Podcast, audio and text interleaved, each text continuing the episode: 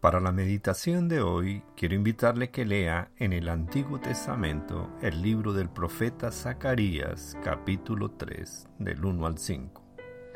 Como título para esta meditación le he colocado Nuestro abogado.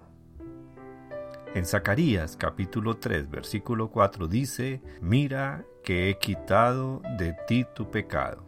En la literatura, en la mitología, en el cine y en el teatro hay muchas historias alrededor del diablo. Leyendo una de esas historias, un granjero de Nueva Inglaterra tenía tanta mala suerte que le vende su alma al diablo para volverse próspero. A la larga, el diablo aparece para cobrarle la deuda, pero llaman a un eminente abogado para que lo defienda. Mediante una habilidosa serie de argumentos, el abogado del granjero gana el caso contra el diablo y lo salva de la perdición. Por supuesto, este cuento es una ficción, pero la Biblia registra una visión en la que Satanás acusa a un creyente en Dios delante del juez divino. Josué, un sumo sacerdote, se presenta delante de Dios. Como una muestra de su pecado y culpa personal, este sacerdote se viste con ropa inmunda. Cerca de allí, Satanás lo acusa, pero el ángel del Señor lo reprende y le dice a Josué, Mira que he quitado de ti tu pecado y te he hecho vestir de ropas de gala. Zacarías capítulo 3 versículo 4.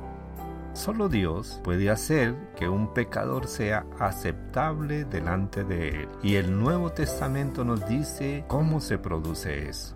En primera carta del apóstol Juan, capítulo 2, versículo 1 dice, si alguno hubiere pecado, abogado tenemos para con el Padre a Jesucristo el justo.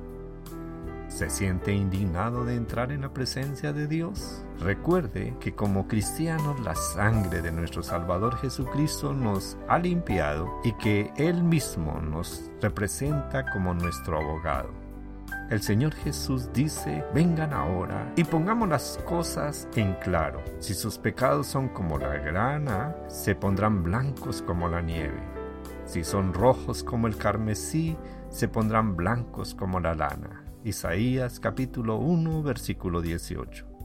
También dice la escritura, de modo que si alguno está en Cristo, ya es una nueva creación. Atrás ha quedado lo viejo, ahora ya todo es nuevo. Según de Corintios capítulo 5 versículo 17.